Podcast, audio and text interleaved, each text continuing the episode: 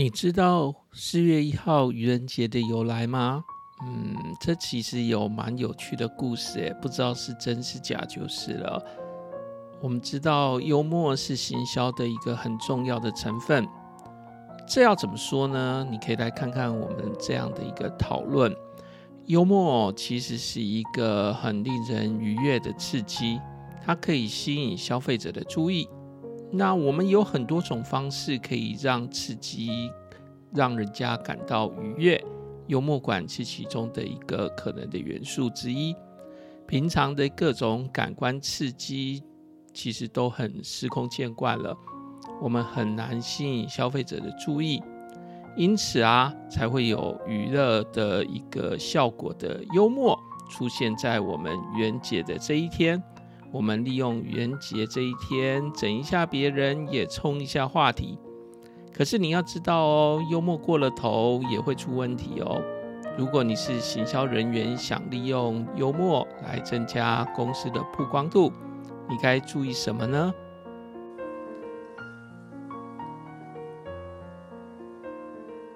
大家好，愚人节快乐！嘿，来，卷子老师，嘿，大家好，大家好，愚人节快乐啊！祝愚人节快乐，嘿，这个大家有没有被整啊？嘿，是，大家心里心里要有准备啊。不过应该是要放空啊。如果你有准备的话，那个效果就会就会稍微比较差，因为你的敏敏感度，对，你的警戒就比较高，对，所以，所以我我想，我们是不是一开始请？请这个幽默大师 王老师来跟我们谈一下，到底为什么会有愚人节？愚人节的由来是怎么样？可不可以请王老师帮我们做一下分享？对，这也真的是很好笑，怎么会有一个节日叫愚人节？这应该不是全全世界应该没有任何国家把它当国定假日，对不对？而且只要当国定假日就不能整人了，那天一定要正常上班才能整人，对不对？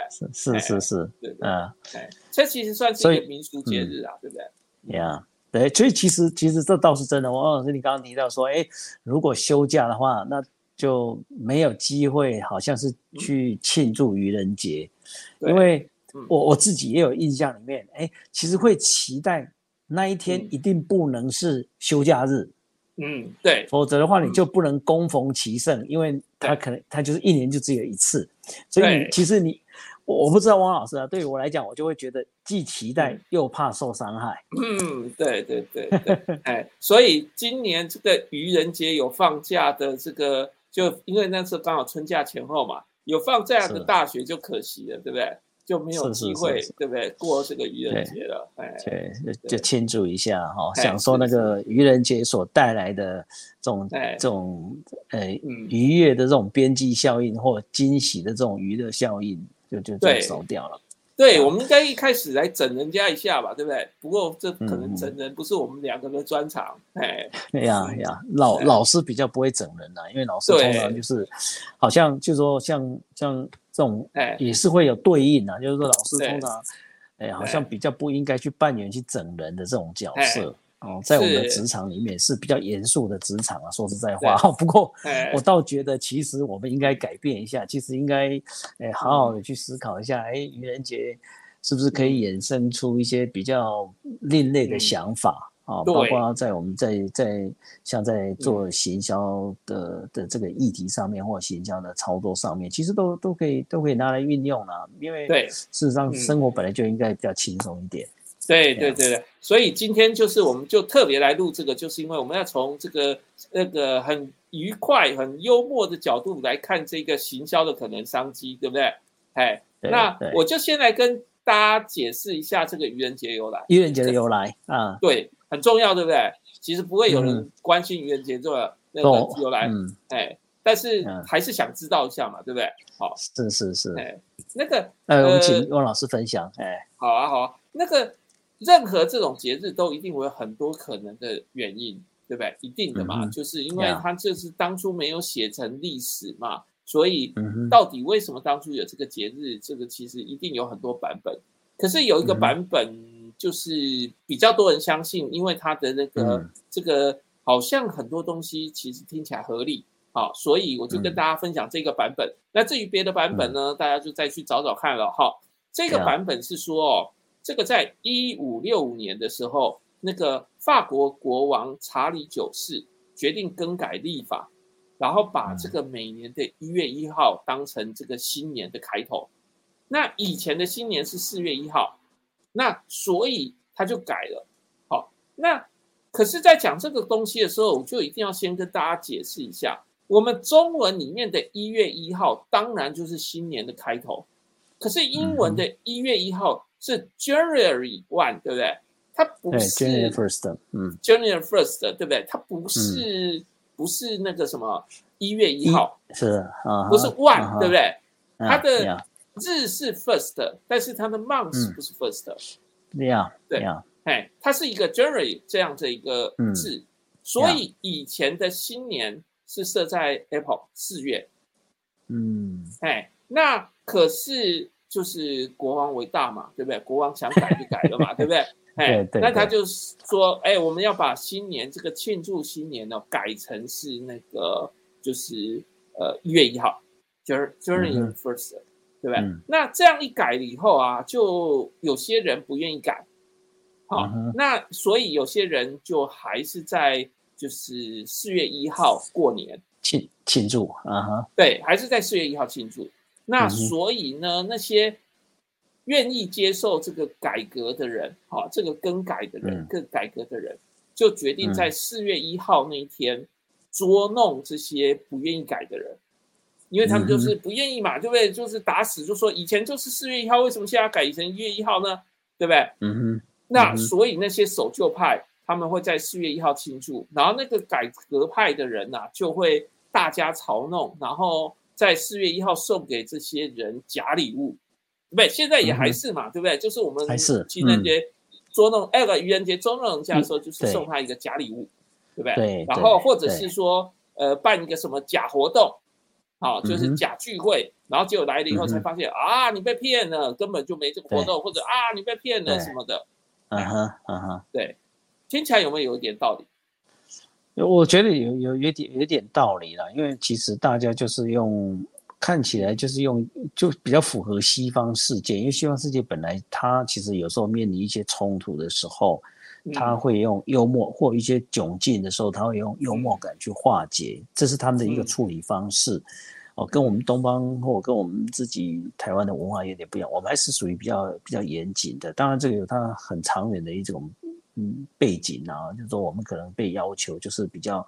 呃，遵守常规一点，所以嗯，好像幽默感就有一点比较离经叛道了哦。所以是是是，对，所以这个有可能。那当然，现在民风也是改变了嘛，嗯，哦，所以当我们比也也能够慢慢的，或者说也比较大家都比较能够接受愚人节的由来啊。因为嗯，像我就记得以前在念书的时候，其实其实不见得每个老师都能接受。哦，对，在愚人节这一天，呃，学生对他甚至他也会，但我觉得有些老师会担心，所以他就先先在这之前先讲不准捉弄我哦。嗯，所以那那当然以前的学生，我们以前当学生的时候，当然我们也不太敢去，我们也大概就是不会那么白目了哈，我们大概分辨，好，这个老师能不能能不能捉弄，那个老师能不能捉弄，我们也分得很清楚，所以大概就会在。一些可以捉弄的老师上面去去琢磨，因为这样的老师也许他他并不会用他老师之尊说啊你那你捉弄我，你应该被校规处分。他大概也是幽默以待了，所以其实还是看幽默的接受程度哦。不不不过这一点，大概台湾也是也是慢慢大家能够接受比较多。哦，甚至就是说，可能还是有一种世代的的的那种区隔。我们讲像市场也是一个区隔嘛。所以说，年年老的大概年纪比较大，大概就是幽默，幽默能够承受幽默是比较低的。嗯，啊，那年轻人在幽可以承受幽默的这个这个这个程度是比较高的，所以大概还是有这种差别。嗯，所以其实就是一个捉弄人的日子，对不对？简单的说，愚人节就是捉弄日子。哎，呀。你就会看到生活里面，呃，也许不是我们自身的，但是我们多多少少都会听到一些捉弄人的故事啊。哦，那对，也许跟跟我们一点没有关系，可是我们也也会也会就是会心一笑，我们会觉得，哎，这个也还蛮有意思的，蛮有趣的这样子。对对啊，哎，其实我觉得玩的最激烈的、最最最那个什么愚人节玩最多的应该是媒体，对不对？哎，他们常常喜欢在愚人节搞一个什么东西，但不是台湾的媒体啦，就是国外的媒体，对不对？可是我们因为假如有人搞成功了，哎，就是如果有开玩笑有媒体那个要骗人，其实不容易成功，对不对？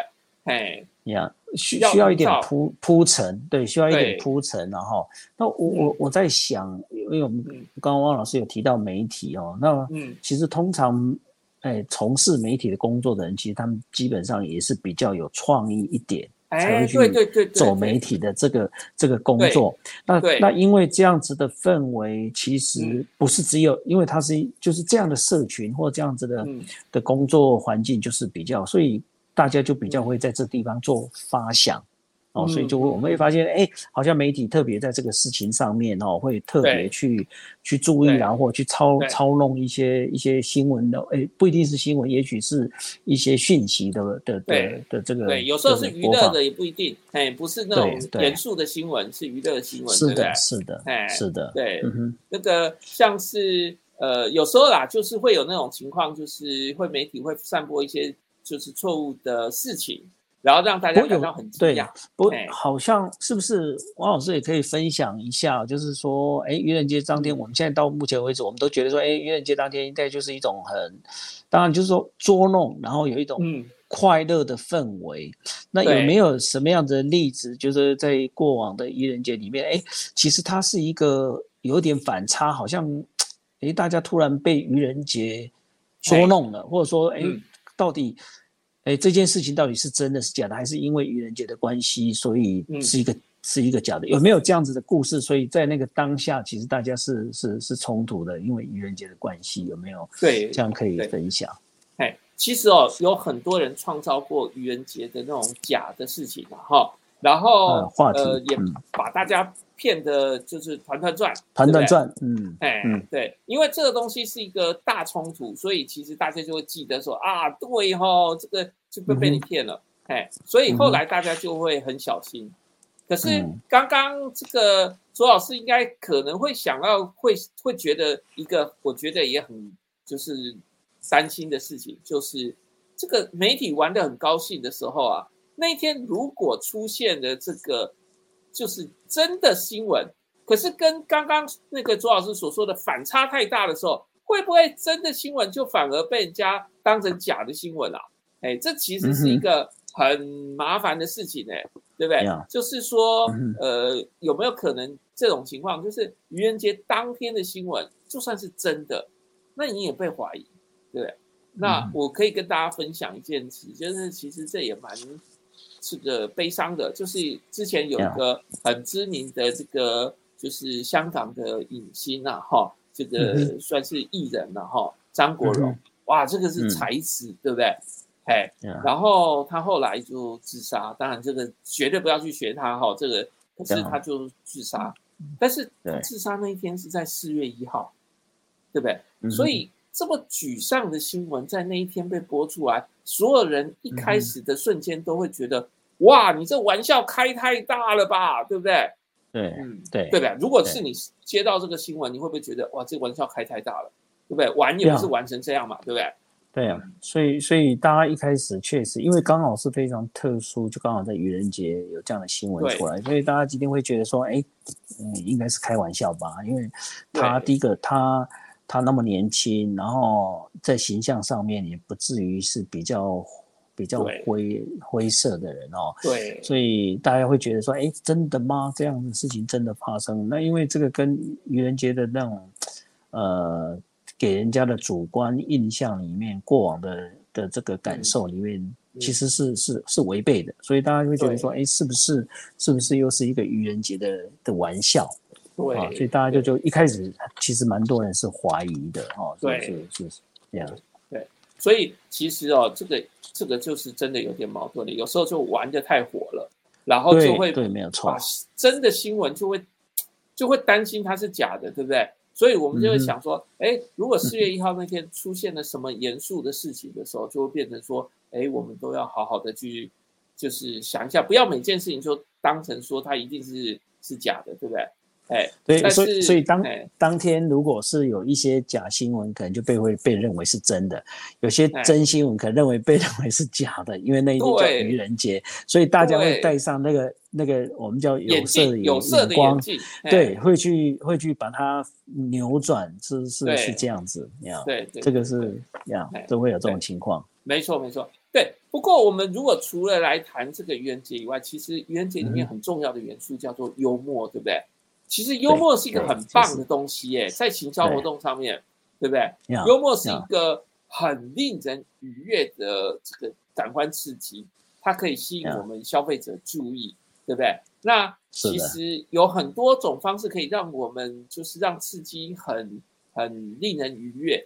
那当然，那个就是其他方法我们也常做，可是幽默这个是。哦，我们可以去做的一个好方法就是吸引消费者的注意，所以很多的搞笑影片它成功是因为它就是很好笑，然后它就吸引很多人目光。那演讲能够成功，也常常都是因为我们那个演讲者很会穿插一些幽默的话题，对不对？对，哎，在讲他核心话题之外，还要讲一些幽默的，对不对？是，哎，然后大家就不会睡着了，对不对？就会觉得哦很感兴趣，对不对？所以幽默其实是一个很有趣的、很重要的一个刺激。好，那主要其实还有一个很大的问题，就是我们平常哦每天的这种感官刺激哦，其实有时候是太过单纯了，对不对？所以每天就是都听同样的东西。那偶尔我们如果有一点有趣的事情的话，其实对我们的感官刺激来说，我们是会很高兴的，就是。呃，因为不然的话，这个每天都同样的刺激嘛，对不对？那一个不同的，然后就会让我们感觉到很很想要，就是多看一点。所以其实我们有时候上班很累了，回家其实我们也很喜欢看那种整人节目之类的，对不对？哎，对，整人节目台湾比较少啦，对不对？哎，但是国外很多，对不对？嗯，是是是，不不，我我想，呃，幽默基本上，如果我们从呃行销的角度，或者说从广告的角度，那我们大家都会。对，就它就是呃所谓的 message appeal 这样的一个讯息诉求的一种呈现，对对讯讯讯息诉求的一种，那那它叫幽默诉求，因为它有几种不同的方式哦，比较常见的有几种不同的方式。那幽默诉求其实就是其中的一种方式。那如同刚刚汪老师讲，那它为什么有效？其实，嗯，其实基本上哦。我会认为幽默是艺术啦，幽默不是方法，幽幽默幽默是应该是艺术。你看，像有些人他就很有幽默啊，他他只要同同一件事情，他讲跟别人讲，哎，其实就不同不同的效果会出来。嗯，那为什么幽？另外一方面就是为什么幽默会有它的效果？第一个当然。呃，嗯，同时也也也也也呈现一点，刚刚汪老师讲的，因为每天不可能每天都幽默，不可能每每每一每一分钟都在幽默，所以幽默就变成扮演是一个润滑剂，扮扮演是一个生活上面一个一个另类的刺激哦。所以，嗯，我想，因为因为生活有些人就会觉得说，哎，生活苦闷啊，啊，人生苦短啊，啊，然后生活又又有现实压力啊，对，哦，那另外。就是也有少见，所以基本上因为它少见，或者说它跟你的现实生活是有落差的，嗯，哦，那所以就会容易产生吸引力，因为讯息太多嘛。那如果这个有落差的讯息，通常比较容易呃吸引，有具有吸引力哦。那同同时，一个好的幽默，它也容易应该是容易产生共鸣的，比如说它的议题。啊，或者说他他所使用的方式，所以他一定会，嗯，一定是也能够产生共鸣。所以在操作这种呃幽默呃诉求或幽默广告的时候啊，嗯，其实它有一个很重要，其实还是需要有一点不一样，那叫创新嘛，就是可能需要有一点比较创新的想法融合在这里面。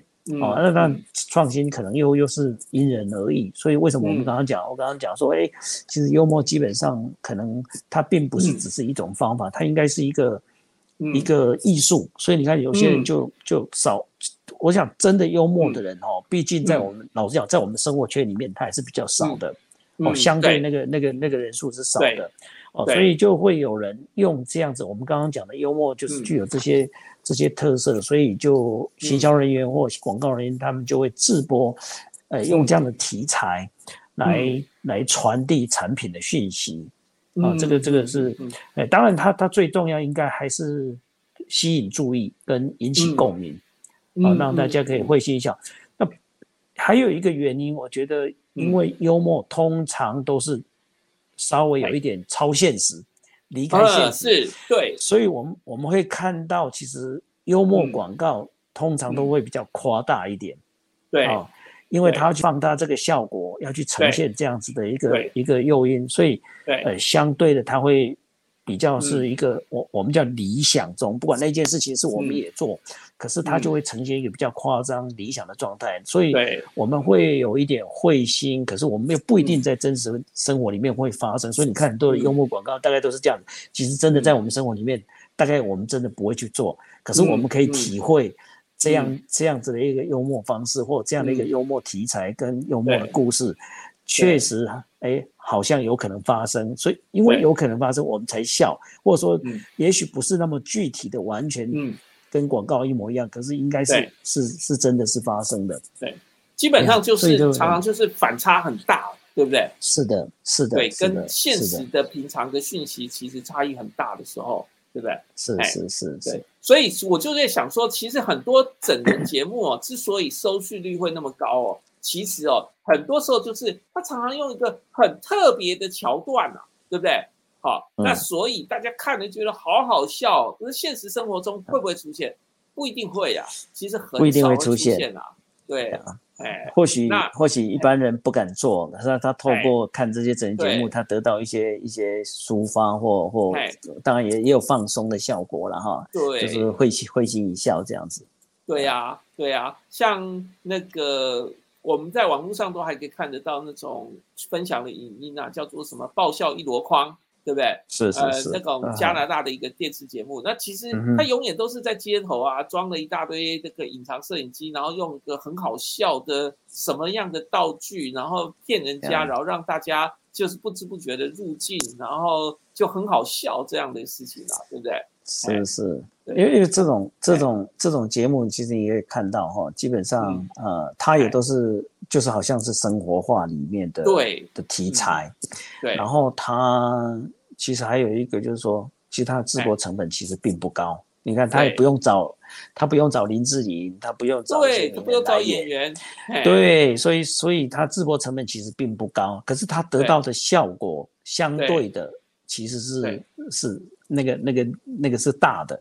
对，没错，没错，对，就是你的成本跟你的你的回回馈回收其实大对，它可以回收很高，CP 值很高了，对不对？是是是是是，对。只是我们可能要跟大家提醒的，就是像这种案子哦，在台湾不容易，因为我们的那个就是 NCC 管的可能比较多。再来，其实这种这种这个搞笑节目，常常整人节目，常常就是会有一些伦理上的问题，对不对？哎，因为我们如果整那个路人，那路人不知不觉入境，然后你看路人反应，感觉好像很有效果，对不对？可是，可是这样会不会产生有意外啊？对不对？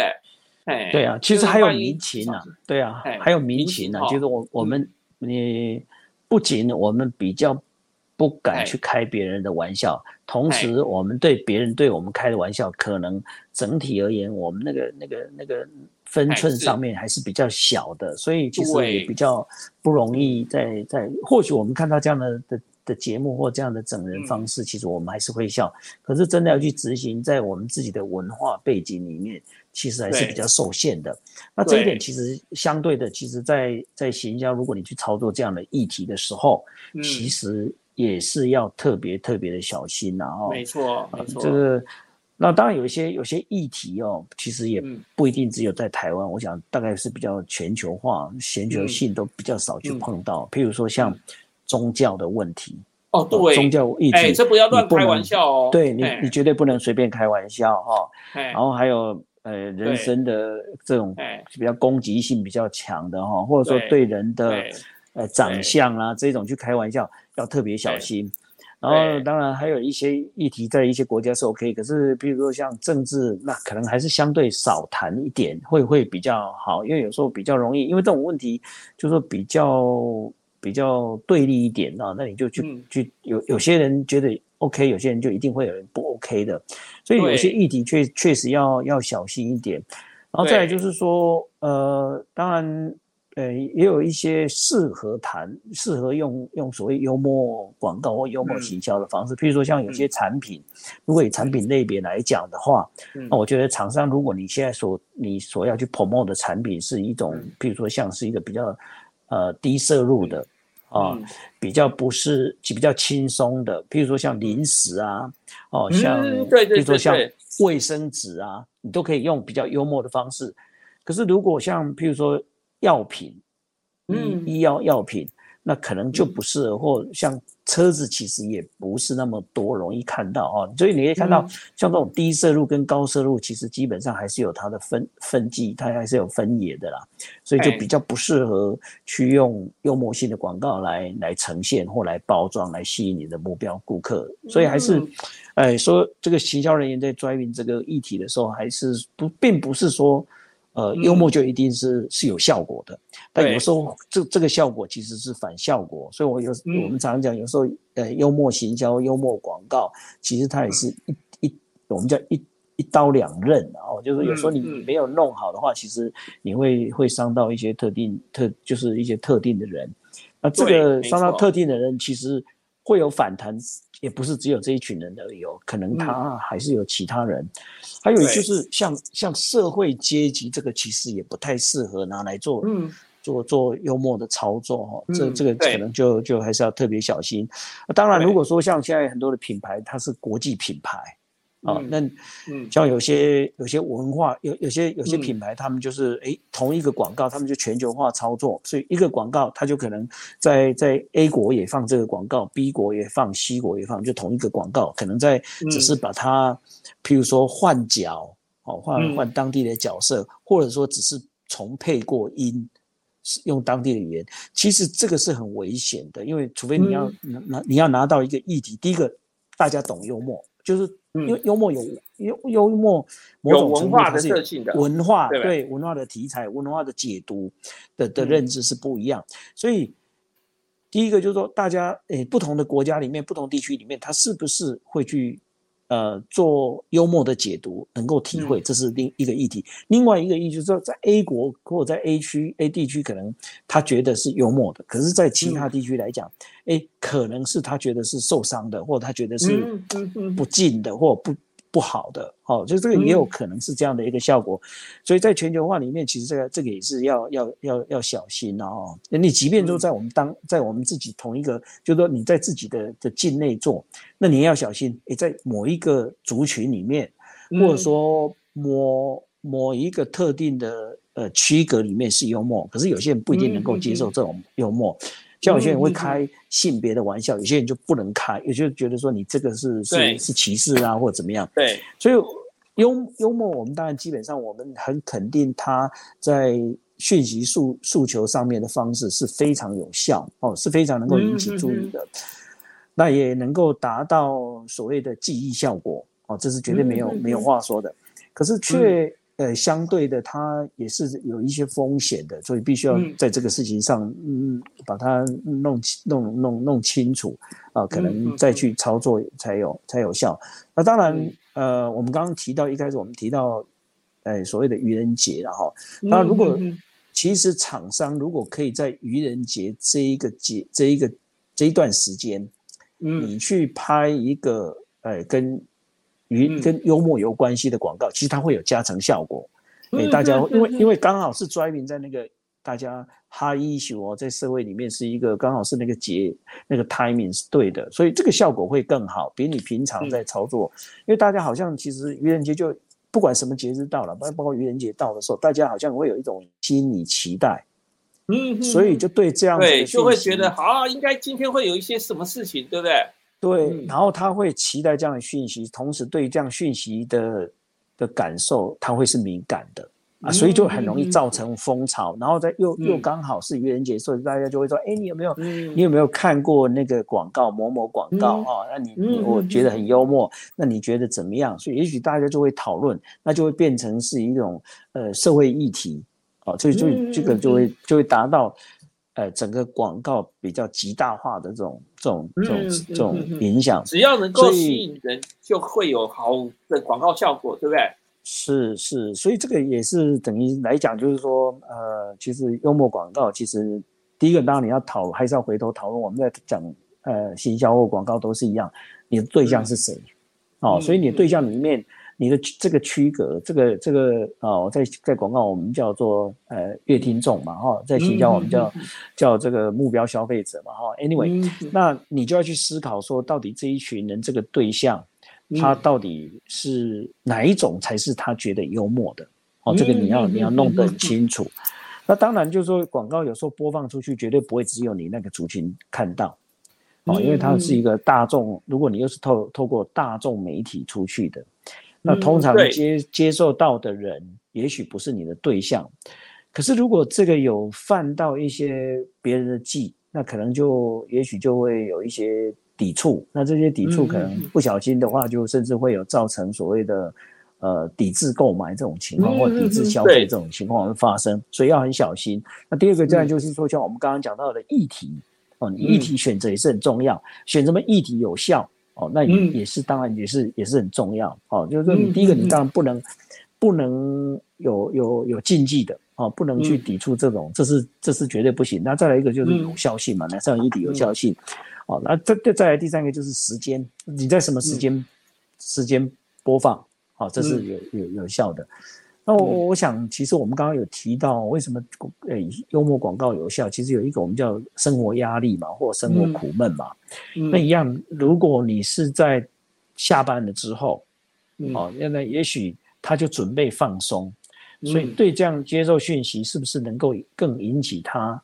内心情绪上的共鸣，我我觉得这是这是就是那个 timing 播放的 timing 来讲，也是也是相对重要。那再加上我们刚刚有提到，如果像比如像呃我们现在所四月一号的幽默哎，在这个愚人节，那你去为这个节日去播一个广告，是这样子操作，在在广在在幽默的这种这种议题的话，那我觉得相对它还是有效果，所以那个 timing 也是重要的。对啊，再来就是再来就是说，广告永远不脱离了，就是说你要有相关性啊。对，你譬如说跟你的产品要有相关性，要能够把你的产品带出来。那消费者，因为有时候消费者是很直觉、直观的、直觉的，那他有时候笑完，他如果不知道那个产品的话，其实笑完就笑完，呃，那个效果并不大。所以他还是要跟产品有相关性，跟你的乐听众是有相关性的。那这个样子的话，呃，就会有比较好的一个一个。刺激结果了哈，那当然就是最后一个就是文化，我们刚刚也稍微提到文化的背景哦，文化的差异。那当然就是说什么样的议题在什么样的文化族群底下它是比较有效果，或大家会比较容易接受的啊，这个也会去影响整个广告播放或广告的一个操作的效果。嗯，这个这个大概大概就是整个操作幽默广告其实应该要去去注意了，毕竟毕竟幽默其实。我们讲，其实幽默它就是一个 potential 啦。其实有些人像你看他平常不幽默，可是他看到幽默广告的时候，其实他反应他就会笑的谁哎比谁都大哦。所以所以我在想，幽默有一点比较像像有些人幽默感是潜意识的哦，他并不是每天都嘻嘻哈哈，可是他对幽默感是很有感的啊。所以老实讲，我我们倒也觉得说，在我们的文化里面，应该有要更更多的呃。的幽默感的这种培养哦，比如说，我想在在大学里面是不是应该开一个对幽默感？哎，可是我们都很严肃，老师们很严肃，所以老师很老师只能被整，哎，很难整人，哎，啊，如果王老师如果如果学生整你，你会怎么样？哦，这个对对，可我太严肃了，所以他其实很难，哎，不敢整我，又怕会被我当掉，对不对？哎。如如果学生整我的话了，哦，学生整我，其实我应该就算当下有一点囧，我应该还是会接受了，因为我觉得，嗯，我们现在其实其实它是一种人跟人之间的相处方式啦。其实有些人也透过这个幽默感，基本上在测试你嘛。那他就觉得你是什么样的啊？如果你尤其跟学生的话，老实讲，如果你你你。就像我们讲，以前我们是学生的时候，有些老师就跟你摆明，哎，你不要跟我开玩笑，你跟我开玩笑你就完蛋。哦，那这样情况的底下，就会变成说你不敢去跟他互动。那老当然学学生也不敢跟你互动，你也不敢跟学生，你也减少跟学生的互动，所以到最后大家就没有效哦，就就就就会慢慢学生会跟你疏远。哦，所以这个其实应该是在我们的文化里面比较缺乏。所以我倒认为，只要呃，大概我还是会接受，即便当下有一点囧哦，我还是当下有点囧的话，我还是会老讲，我还是会会接受了啊。那用，因为我觉得其实幽默感并不是去开别人玩笑这一件叫幽默感。我觉得幽默感它的核心应该是说，呃，你能够接受别人的玩笑，这个才是。幽默感，哦，这个才是真正的幽默感。像有些人都是开别人玩笑，可是他不允许别人跟他开玩笑，那这个似乎其实并不具呃真的完整的一个幽默感的的的内涵啊，啊，所以我会这样认为。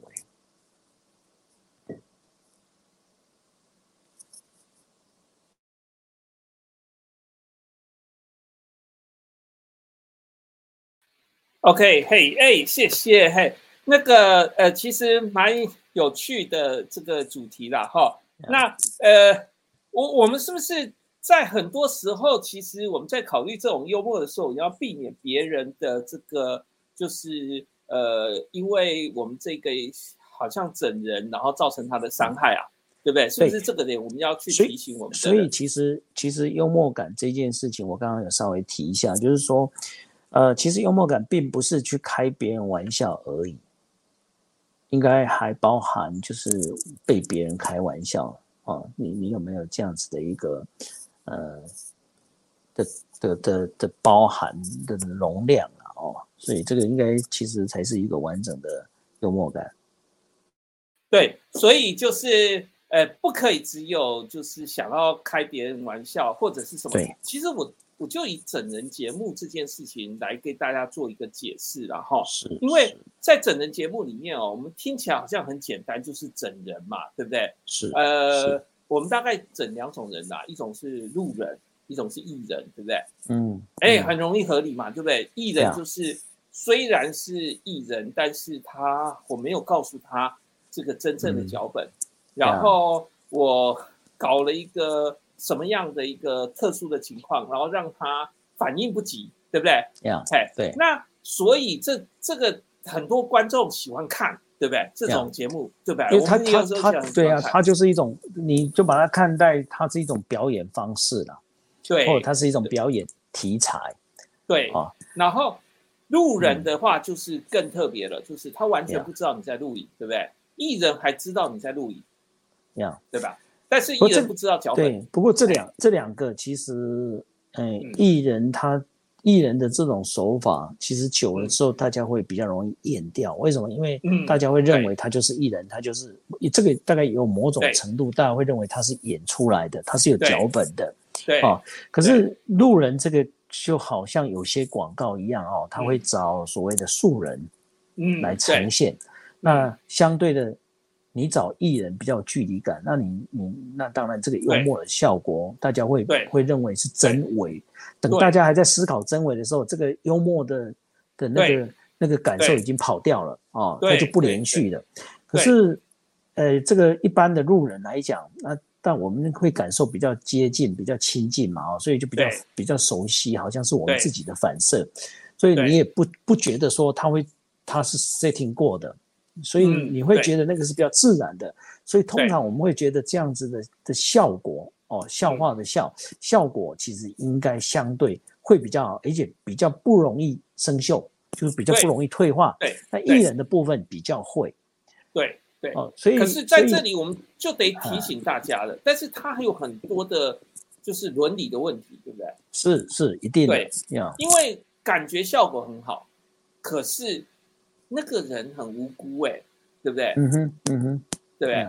所以就是很简单的提醒大家，就是这种节目哦，录的时候怎么录是一回事，但是如果没有取得授权，就一定是不能播的，对不对？是是是，对。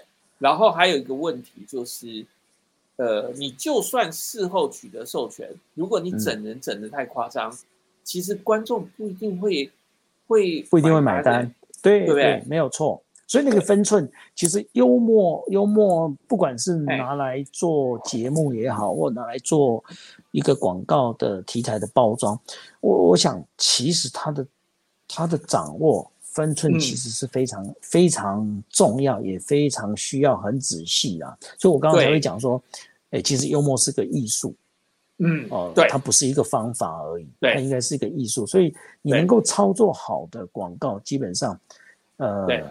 它它的效果一定是毋庸置疑，一定是会会很很对很直接的去呈现出来。对，所以那个那个分寸是很难，因为而且有时候像我们刚刚讲这个整人游戏啦，或者整人节目哈，整路人也好，整艺人也好，其实还有安全的问题。这个这个有时候有时候像我一般的生活里面，其实也是一样，比如说愚人节一样哦，其实。这个好像每一年也都会了哦，就是说愚人节有时候好像会整出问题，就有些人会受伤。很重要要提醒大家的，不可以想到整人以后造成一些安全的问题，对不对？呀，所以说我们我们也也是告诉大家说哦，其实幽默是无伤的，幽默应该是无伤的哦。不管你是整人或开一个玩笑，或讲一个笑话，或透过什么样子的一个。一个互动方式去整人，但是他基本上幽默应该是无伤的，不能有伤害，那才不会乐极生悲。所以如果乐极生悲，那这个你想达到的效果就没有。所以大家在不管是在生活里面，因为愚人节的关系，你要去开一个人的玩笑，或者说你将来要你你你行销人员、广告人员，你要拿幽默来做操作，那其实有一个对。有一个不变的准则，大概就是要放在心里面，它是不能伤害人的。不能让有人伤害的，好，所以这个应该要就是一个很很很明确的一个分际在这个地方了。对，呀，对，就不只是生理上的伤害，心理上的伤害也都是的。你不可以让人家伤害的。那我就在这边，我就在这边就在提跟大家分享，就是说，其实我觉得这个幽默最厉害的是，就是整自己，或者是取笑自己。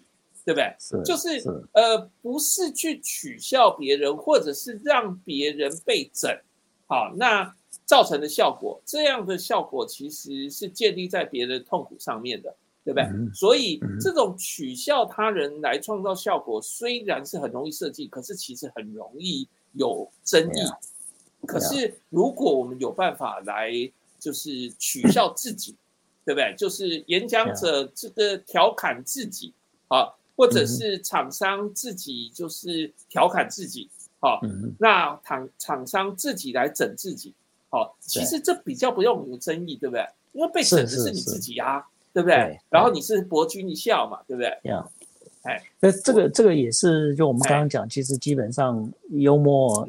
应应该不是只有整别人，幽默应该是自己自己被能够被整，然后你能够去对应，或者说我们面临一个窘境，那我们能够用幽默的手法去把它化解掉。啊。基本上你也是拿自己来开玩笑嘛，所以你看，其实呃，我们看到很多西方世界的，不管是政这么严肃的政治人物也好，其实我们看，哎，有些人有些政治人物他是有幽默的，那其实他会化解那个尴尬。哦，即便他是他当下他是他是是困窘的，他还是会。那你再看我我我，比如我们自己的文化里面所所所产生的这些政治人物，基本上你会看到那个那个幽默的文化的差异还是存在的。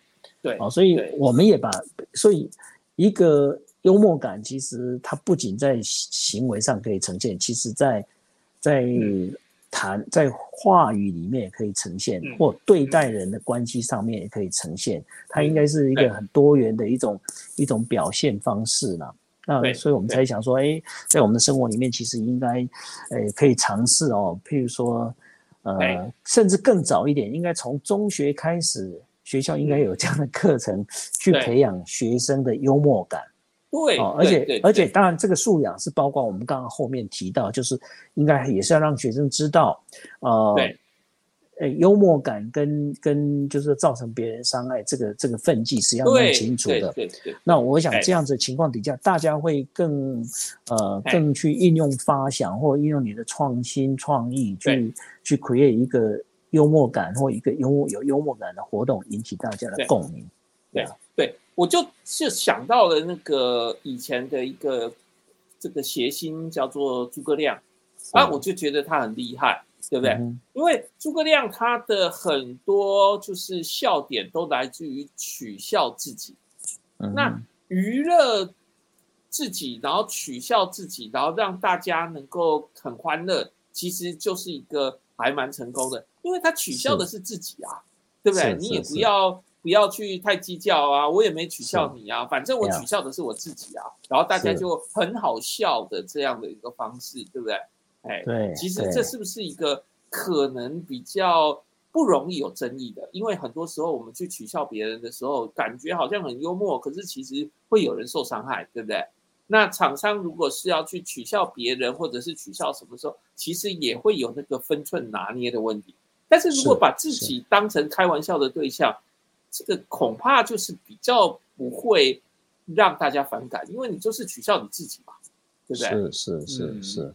这其实这个这个是这个一一般来讲就是说，呃，比如说我们讲谐星嘛，你看一个成功的谐星来讲，基本上他一定是他自己可以被取笑，或者说他自己就是就是他去开玩笑的题材，来引起别人的共鸣。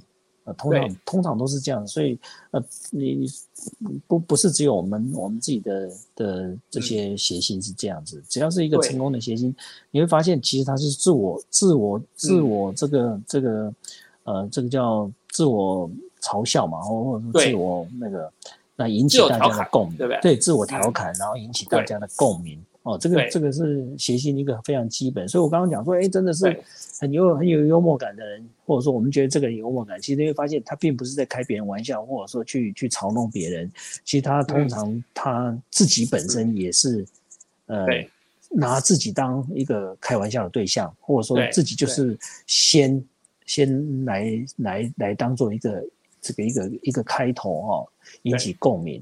那就就比较无伤大雅，就或甚至就大家就不不觉得有什么样子的不当，这样。对对，其实我们在电视广告里面也常常就是用幽默感，对不对？我们也没有去取笑别人，就是没有整人，但是还是很好笑，对不对？是是是，就是有很多电视广告完全没有整人哦，然后也完全没有取笑别人哦，但是就是很好笑，对不对？哎呀，这个我就记得这个。海尼根啤酒啊，但不是叫大家喝啤酒啊，好喝啤喝酒啤酒不能开车哦哈。那我也想说，海尼根啤酒是不是常常有很多的系列，都是一些就是很好笑的一个电视广告啊？哦，是，我就记得好像以前就二零零六年前后吧，很久以前了，就是有一个这个海尼根的广告，然后它是呃在一个充满冰块的大桶子里面要找啤酒。可是找到什么啤酒，他都呃不喜欢，不喜欢，一直找找找找，好不容易找到了海尼根，然后他才要拿起来，其他啤酒他都不要，然后他他这就是在那个冰桶里面冻得要死，但是他就是要海尼根，对不对？还是坚持，嗯，很好笑，对不对？嗯，好，我还记得哦。这个海尼根的啤酒的广告都很好笑了哈，我还记得以前还有一个广告，这个我们应该放这个超链接在我们这个影片里面了哈，大家自己上去看。呃，我们没有著作权，所以我们不能放给大家看。是是。那我们在想说，呃，像是我记得有一个那个就是广告是在一个妙龄女子啊，在那个超市里面，然后不断的垫脚，因为她太矮了，好，所以她拿不到这个放在架子最上面最高层的这个这个海尼根啤酒。那有一个高个子看到这个女生啊，看得很漂亮，被这个女生所吸引，所以就决定去帮他把海尼根拿下来。可是，一拿下来的时候，发现这两瓶是唯一的两瓶，所以就决定不给那个女生了，自己要带走了，对不对？哦，所以就就是要海尼根啦，对不对？其他的就是不管了，就算是那个女生很漂亮，我也不理她了，对不对？其余免谈呐，哦，对，其余免谈就是。嗯，就是要海尼根其余免谈，对不对？还有什么呢？还有很有趣的哦，我还记得还有一个广告，就是那个新居落成篇，不知道大家有没有印象？就是呃一个派对里面，然后女主人带着女宾客去看房间，对不对？新居落成，然后结果这个女那个女女宾客看到那个什么，那个叫做。衣物间，女生只要看到有衣物间，就会非常的就是兴奋，就表示她的众多衣服有地方放了，所以这个女生就哇大叫起来了，兴奋，对，大家都很兴奋，对，结果这时候就听到那个男生男性哎，男性的这个这个哎这个群体哦，另外一半是男性啊，另外一半是男性，所以男性他关注的又不一样。对，然后结果他就是这些男生只是在冰箱里面看到海尼根，哇，他。大大叫起来了。他这个他好像是他就是女生哎，在一个新房子新居落成，邀请他的朋友来。对，那女女你就可以看这男男哎性别上面的一个差异嘛哈。他用一个幽默感来呈现。那女生就是哎，我希望有一个，就我们叫做 walking in the closet，就是可以可以大的这种这种这种更衣间哦，制衣间。那女生当然就很兴奋嘛，因为哇这么大，表示什么？也可以买更多嘛，哈，所以女生分享的就是这些呃 shopping 的这种这种这种经验啊，或者这种成就感啊。那男生这一边。其实另外一个，它有一个很大的冰箱冰柜，嗯，那里面放满了海泥根。那女男生这边也有，哇，也起哄啊，觉得哇哇，这个太棒了，这样的家太太幸福太美满了。所以你会看到性别上面的差异，其实也一样嘛。幽默感其实也有男生属于男生的议题，也有属于女生议题，所以也是一样要要写进。那因为刚刚汪老师提到的这种广告，其实在台湾也有，然后那个比较近一点，我们来看哈，这是早期全年刚开始，全年是一个。是一个零售商嘛，他刚开始的时候，他一直标榜说他的东西比较便宜啊，这个是大家都还还有印象里面。对啊，所以久了之后，对他他当然有一系列的广告都有有有特定的一位这个呃演员来扮演哦，来呈现他的他的议题。那他一个核心的议题就是要告诉消费者，因为刚开始嘛，哦，这当然当然就是一个新进者，那他去说服大家说。嗯，呃，希望大家能够来买他的商品。那当然，因为他卖的就是民生用品。那民生用品，如果大家都还记得，在我们前面几节去提到，其实它叫做价格弹性需求是是大的啊。对。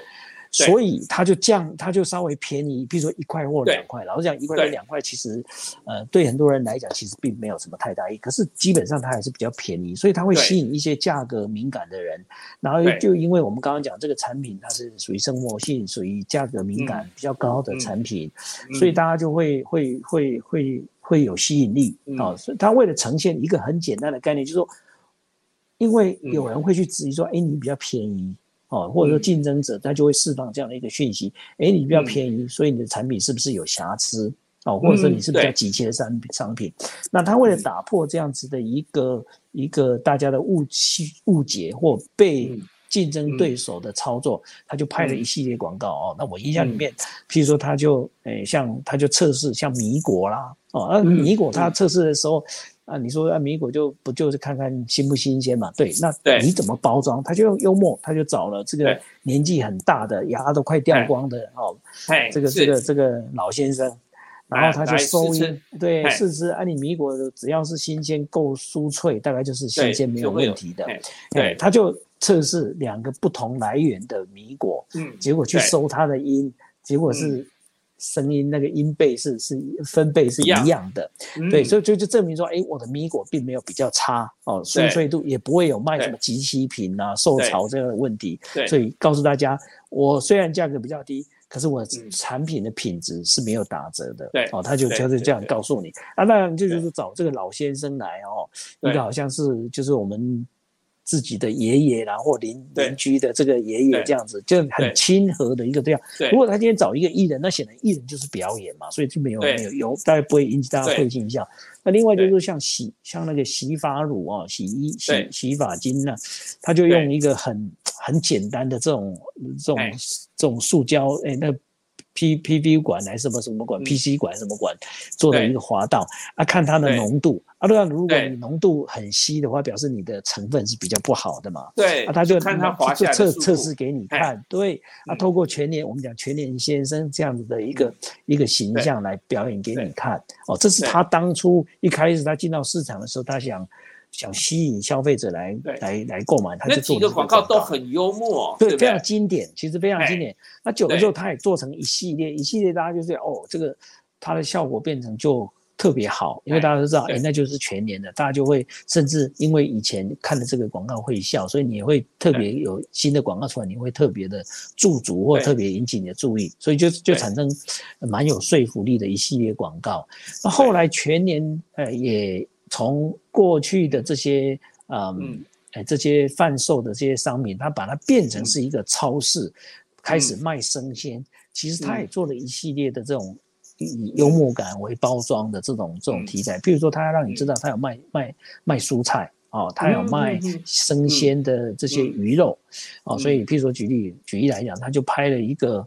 一个新嫁新嫁娘哦，就是一个新一个嫁才嫁人的这个媳妇。那当然，你就知道我们的生活背景里面呢，现在很多年轻的女性呢，其实是不太会煮饭，因为没有机会嘛哈煮饭，所以嫁了人之后，可能要开始学煮饭。哦，那他就就就就告诉你那个场景，就是在在全年，所以他想呈现就是我们也开始卖生鲜啊，甚至还有鲑鱼。哦，那鲑鱼他他就告诉你哦，这是有中间有一些对话。那因为刚好那个当下那个时候的时空背景，大家非常流行什么什么型男主厨啊，所以他就操作操作这个议题，然后粉丝的那种呃那个 fans 的这种这种心态啊，就就就去呈现说他的鲑鱼是新鲜的，然后他的鲑鱼是来自于挪威，然后这样北欧的这种这种环境，所以他。想呈现第一个诉求就是说，哎，我开始卖生鲜，来买生鲜。第二个就是我的生鲜，我的生鲜是新鲜，而且品质是好的。嗯，好，所以是他就这样子。所以，呃，重点就是说，当我们都知道，我们想告诉消费者，我们的价格是合理，或我们价格是有竞争力的，我们产品是是优质的。那你如果要透过幽默这件事情来包装，你就要去思，去去去去思，去去思考用什么方式，那用用什么样的幽默议题来做包装，最好跟生活是息息相关的，哦，这样比较能够引起共鸣。那你也许你可以用某一个职业背景，哦，来吸引你的你主要的这个消费族群，也许他就是那个。大部分是那个背景的人，那这个当然就会就会比较容易引起共共鸣。哦，OK。啊，当然就是说，还是我们刚刚就是说那个议题专名上面，可能还是要考虑呃，特别是禁忌的问题哦，文化之间的差异，这个是特别重要。嗯，对。所以刚刚其实那个朱老师帮我们介绍了很多的这个全年的这个例子。好，那这个幽默的广告，这其实我们应该放在一个超链接上面，让大家一起上去看看。对，不只是这些啦，还有很多有趣的啦，哈。那刚刚这个就是朱老师其实也提提醒了我们了，哈。其实我们要用这种就是幽默来做行销的话，要什么样的一个注意的一个事项？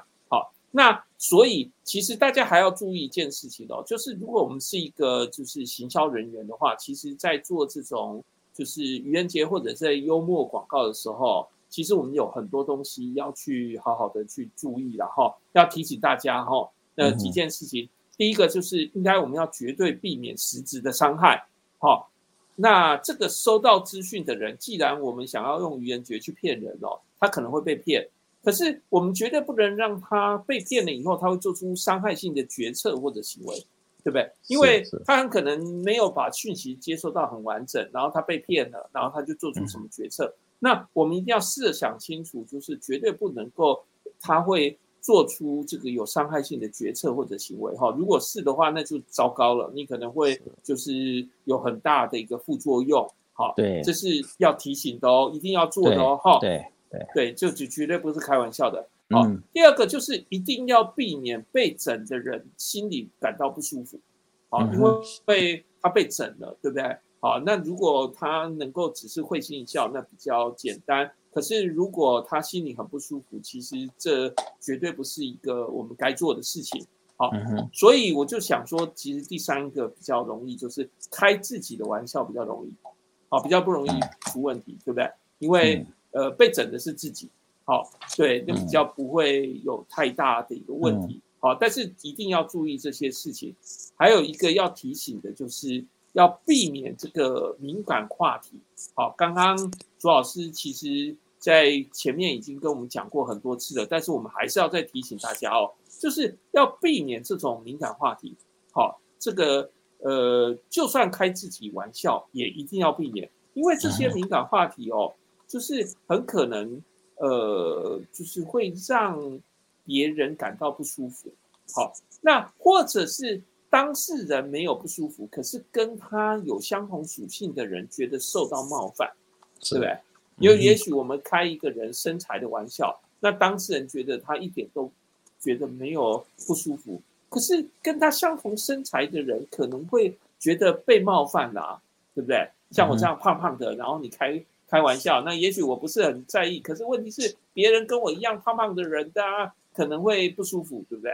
哎，这个其实就是真的要注意了，好，是不是要提醒大家？好，那个经典的案例应该是像这个诸葛亮那样，他就能够开玩笑。是一个，就是大家公认的谐星。可是，虽然有人不认同他，但是基本上没有太多人觉得他受到伤害，对对？因为他伤害的就是他自自己。然后大家都觉得粗俗，可是不是觉得别人粗俗，而是觉得他自己粗俗，对不对？那他就用贬低自己的方式来让大家感到欢乐，对吧？那可能就是。是一个比较能够拿捏分寸的一个幽默形象，是吧？是是是，这其实是很有趣的主题啦，对不对？是是是，其实它它还是有效啦。我们要强调，就是它还是有效，但是我们同时在觉得它有效，在行销上有效，啊，或者在生活上是一个很好的。调剂或很好人际关系的一个维持，可是啊，我们还是得强调，就是说，呃，他要适当的去使用，否则不管在生活上使用，或者说在广告上做操作，其实它的还还是有它的反效果啦存在。对，操作不当反效果。是是是，对啊。好，那差不多今天要到这边喽，就是要大祝大家。这个愚人节快乐，愚人节快乐！嘿，不要被骗了，对不对？对，如果如果被被捉弄，其实我们要有那个雅量哦，因为其实他毕竟，哎，我们的幽默感是比较少的。那如果有人愿意跟你。做这样的事情，基基本上应该某种程度表示你还是蛮受欢迎的。嗯，对呀，对呀，对呀，就没有人要整我，因为我不是那么受欢迎，是不是？不会啦，不会啦，王老师，我可以证明，其实你是很受欢迎的。谢谢。好，那我们今天就到这边喽。呀，谢谢大家，谢谢王老师。好，谢谢，愚人节快乐，好，拜拜，拜拜，拜拜。